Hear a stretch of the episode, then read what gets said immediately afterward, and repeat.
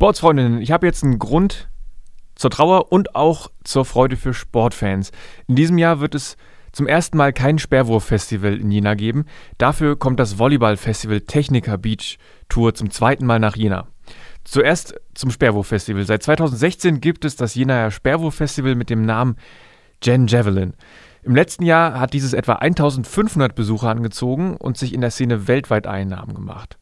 Auch in 2020 hätten viele Trainer ihre Sportler gerne wieder untergebracht. Doch in diesem Jahr haben Thomas Röhler und sein Trainer vom LC Jena, Haru Schwucho, keine Zeit für die Organisation. Sie müssen sich auf die Olympischen Spiele im August in Tokio vorbereiten. 2016 konnte Röhler in Rio de Janeiro die Goldmedaille holen und das möchte er dieses Jahr noch einmal hinbekommen. Im nächsten Jahr soll das Festival wieder wie gewohnt stattfinden. Kein Ersatz, aber dennoch eine gute Nachricht für die Sportfans gibt es dennoch.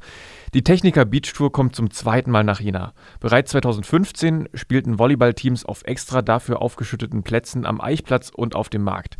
Wer also ein Fan vom Beachvolleyball ist, sollte sich den 3. bis 5. Juli 2020 im Kalender markieren, denn dann kommt die Techniker Beach Tour nach Jena.